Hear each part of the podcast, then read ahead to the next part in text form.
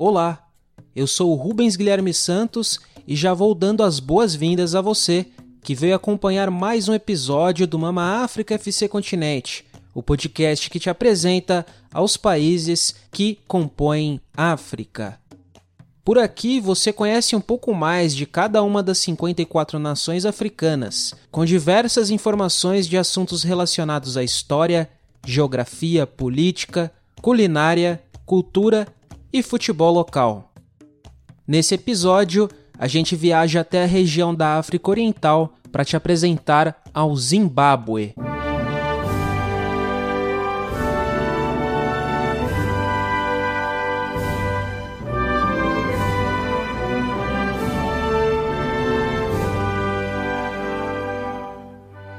Vamos começar falando sobre a etimologia do nome dessa porção de terra. Zimbábue vem de Grande Zimbábue, que significa Casa das Pedras na língua Shona, uma das mais faladas no país. A República do Zimbábue, um território que se estende em uma área de 390.759 km, está localizada na África Oriental.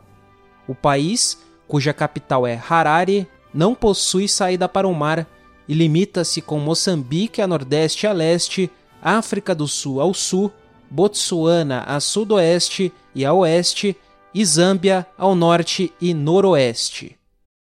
Bom, feita essa introdução, vamos compreender melhor como foi formada a atual República do Zimbábue. Então se liga aí que lá vem história.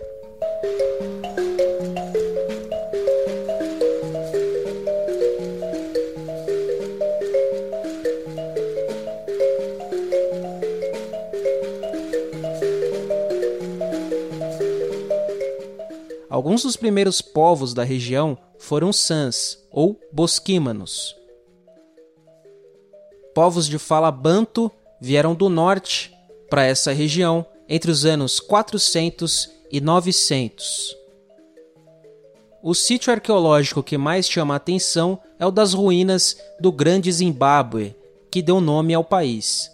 Indícios sugerem que essas estruturas em pedra foram construídas entre os séculos 9 e 13 por africanos nativos que tinham contato com os centros comerciais da costa sudeste do continente.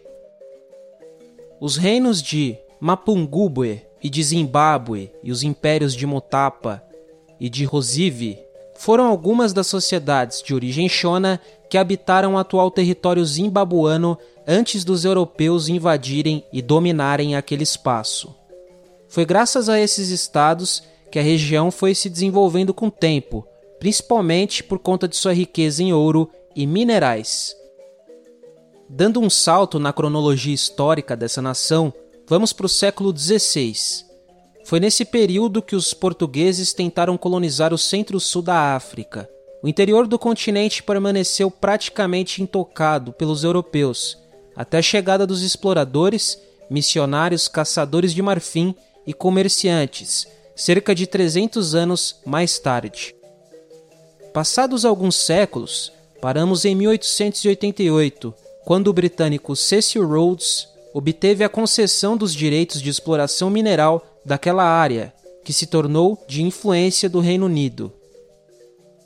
Em 1895, administrada pela Companhia Britânica da África do Sul, a região passou a ser formalmente chamada de Rodésia do Sul, em homenagem a Cecil Rhodes. Em 1923, a Rodésia do Sul foi anexada pelo Reino Unido. O motivo da mudança esteve voltado à intenção de Rhodes em juntar as Rodésias com a vizinha União Sul-Africana. Mesmo não sendo administrada diretamente pela metrópole, a Rodésia mais ao sul do continente sempre manteve o direito de intervir nos assuntos locais. Algumas décadas mais tarde, no ano de 1953, a Rodésia do Sul juntou-se à Rodésia do Norte e à Nyasalândia, resultando na Federação da Rodésia e Nyasalândia, em busca da reunião de recursos e mercados.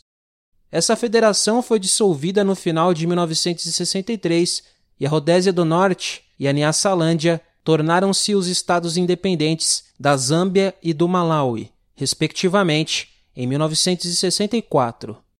A partir daquele ano, a Rodésia do Sul passou a ser conhecida apenas como Rodésia.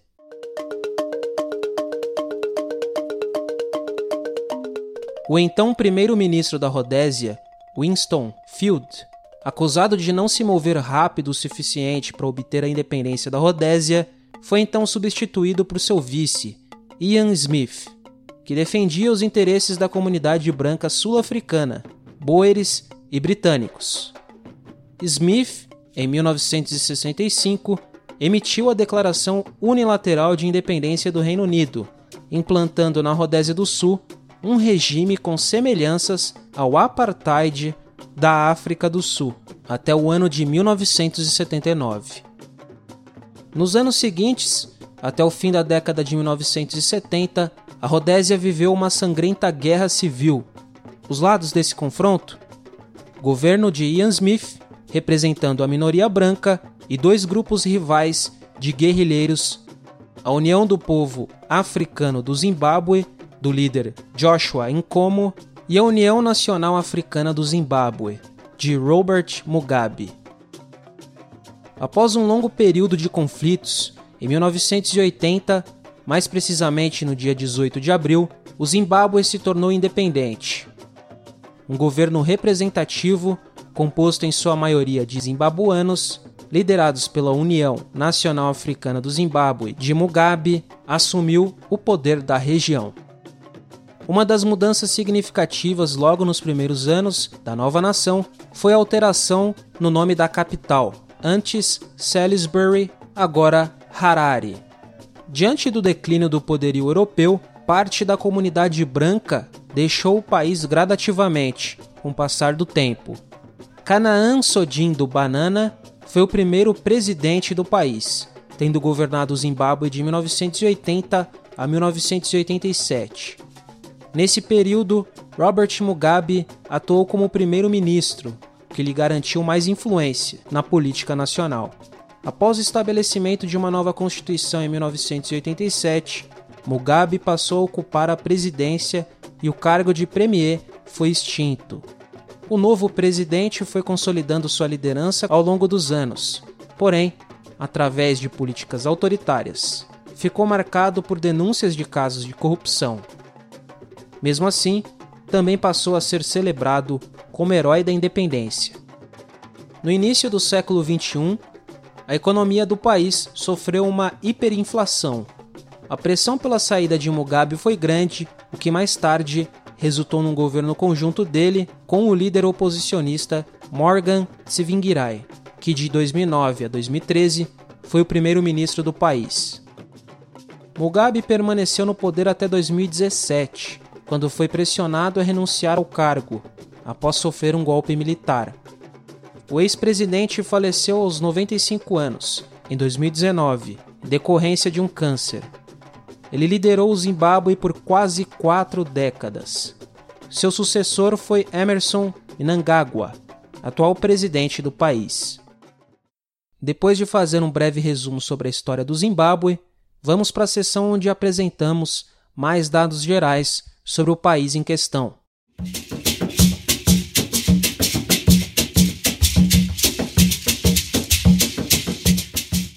A população do Zimbábue é estimada em mais de 14 milhões de pessoas. Os principais grupos étnicos dessa nação são os Shonas e os Indebeles. Cerca da metade do povo zimbabuano é cristão, mas muitas pessoas também seguem crenças tradicionais locais.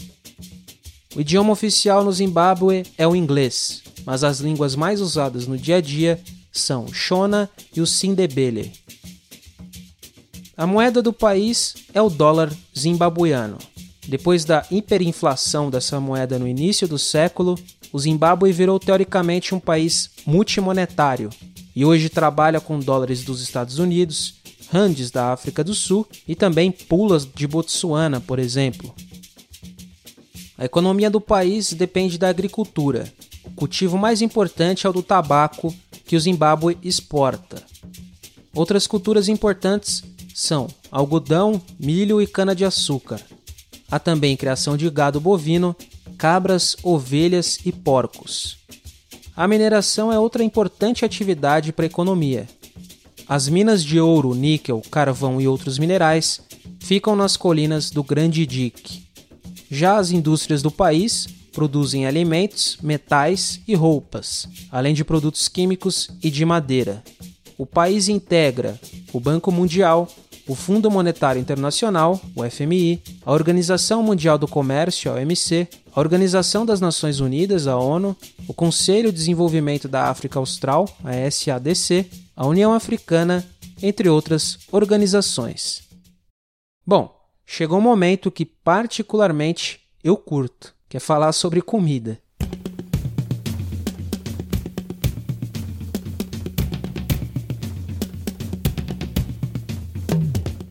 Pela pesquisa que eu fiz aqui, os pratos principais da culinária zimbabuana são o sadza, que é um tipo de purê de milho, consumido em vários pontos do continente africano, é acompanhado de legumes e molho, geralmente. Niama é uma variedade de carne, assim como o mopane worm, uma carne de lagarta que é muito servida em festas. Matembo é um tipo de peixe cru ao molho bem consumido por lá também.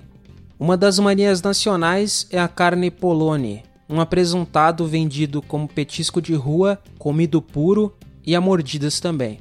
No Lago Cariba, um desastre ecológico como a fazenda de Lagostim fez com que o animal se proliferasse na região.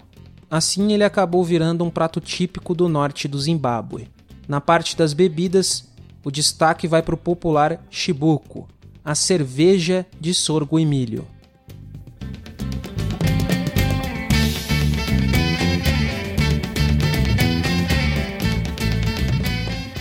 um dos locais mais famosos e turistados da África. Eu estou falando das Cataratas Vitória, ou Victoria Falls, localizadas no rio Zambeze. O grande monumento do Zimbábue é uma homenagem à civilização da Idade do Ferro. Já o Manapus é uma área de conservação de vida selvagem no Zambeze, que proporciona aos turistas uma ótima experiência em relação à vida selvagem. O visitante também tem a oportunidade de aproveitar para realizar uma experiência de safari no Parque Nacional Ruang, um dos 10 maiores do continente e o maior do Zimbábue. Ele é conhecido por sua superpopulação de elefantes, cerca de mais de 20 mil. A barragem do rio Zambeze forma o exuberante Lago Cariba, um dos maiores lagos artificiais do mundo. O Cariba é conhecido por sua localização remota vida selvagem espetacular e águas tranquilas. A Galeria Nacional de Bulawayo, em Bulawayo, segunda maior cidade do Zimbábue, é uma das mais renomadas instituições de arte do país. Agora o papo é sobre música.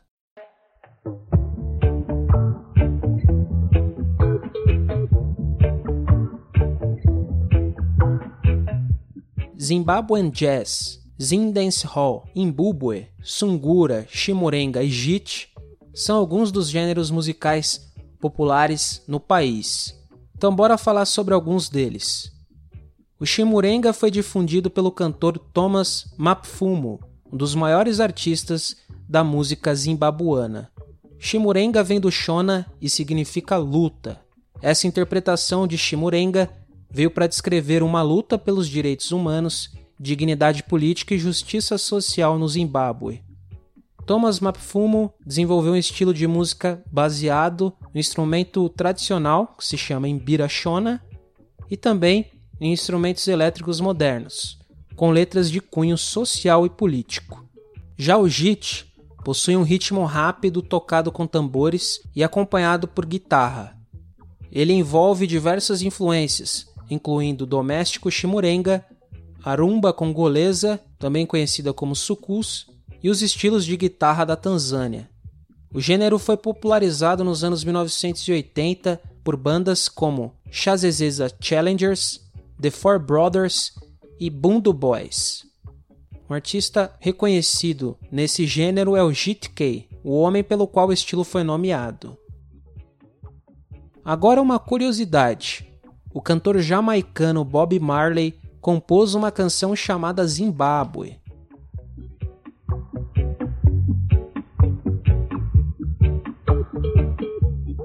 Ele foi um dos convidados a se apresentarem no histórico dia 18 de abril de 1980, data que marcou a independência zimbabuana em definitivo. Bob Marley teria pago de seu próprio bolso as despesas da viagem de sua banda para realizar um show histórico em Harare nessa data. A plateia fez a festa quando o cantor jamaicano, naquela oportunidade, começou a cantar a canção Zimbábue, música gravada em 1979 que invocava a autodeterminação dos povos, a revolução e a luta pelos direitos individuais. O Centro Cultural Amacosse, focado em promover a cultura e artistas locais, é um importante espaço na cena artística do Zimbábue. O local virou um centro de treinamento, produção e programação onde diferentes artes performáticas passaram a ser ensinadas e exploradas. Segundo os fundadores, todos os artistas do país ou por ali passaram ou foram treinados por aqueles que ali estudaram. E agora é hora de falar um pouco sobre esporte, sobre futebol no Zimbábue.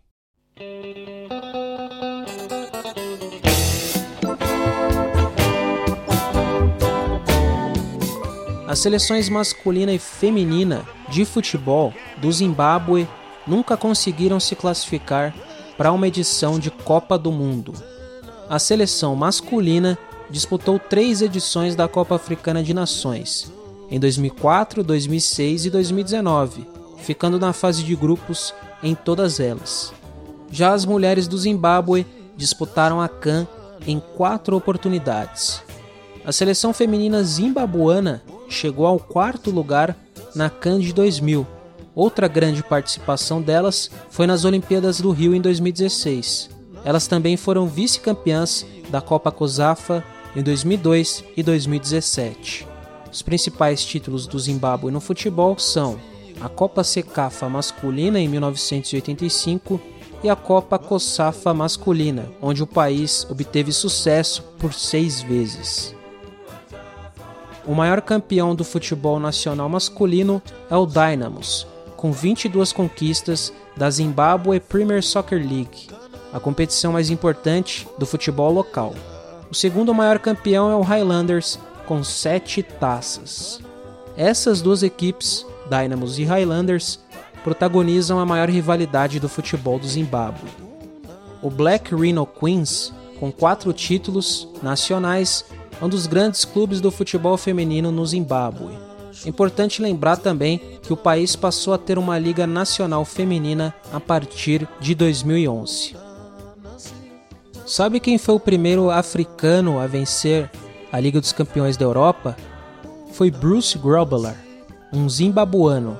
Ele faturou o título da então Copa dos Campeões da Europa, atual Liga dos Campeões da Europa, com o Liverpool na temporada 1983-1984.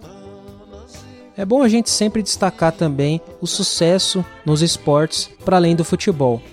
Por isso eu venho aqui lembrar da seleção feminina do Zimbábue de hóquei na grama. Elas ganharam notoriedade mundial após a conquista da medalha de ouro nos Jogos Olímpicos de Moscou de 1980. A ex-nadadora Kirsty Coventry também é uma atleta de destaque dentro do esporte zimbabuano. Ela conquistou três medalhas, uma de ouro, uma de prata e uma de bronze nas Olimpíadas de 2004 em Atenas. E em Beijing, 2008, ela faturou quatro medalhas, uma de ouro e três de prata. Cara Black é uma das maiores atletas do tênis do continente africano ela ficou reconhecida pelo seu sucesso nas disputas de duplas mistas. Black já alcançou o número 1 no ranking da WTA nas duplas femininas. Na galeria, ela tem 10 grandes lãs em duplas femininas e duplas mistas, além de 60 troféus de duplas. E vamos nos encaminhando para o fim desse episódio do Mama África FC Continente, que te apresentou o Zimbábue.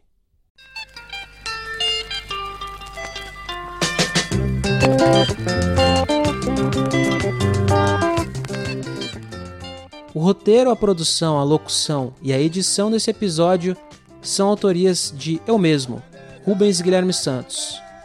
Aproveito o espaço aqui para deixar um convite a você a nos seguir nas redes sociais, para ficar por dentro das novidades do PDL. E agora está mais fácil encontrar a gente também. É através do arroba pontalancapdl, no Twitter, no Facebook e no Instagram. Vou repetir, arroba pontalancapdl, beleza? Você também pode dar um confere nos nossos textos, bem focados sobre o futebol africano, lá na nossa página do Medium. Tudo isso aí vai estar na descrição do episódio, então fica de boa e de olho. Para ouvir mais episódios desse e dos outros podcasts com o selo Ponta de Lança, busque por Ponta de Lança Podcasts nos agregadores, streamings e plataformas de áudio digitais, como o Spotify, o Google Podcasts, Deezer, Apple Podcasts, Castbox, YouTube, Amazon Music, Podcast Addict e tantos outros mais. Bom, agora a gente está chegando ao fim mesmo. Encontro marcado no próximo Mama África FC Continente. E para não perder o costume, eu lembro a você que ponta de lança é hashtag paixão por ousar. Até mais!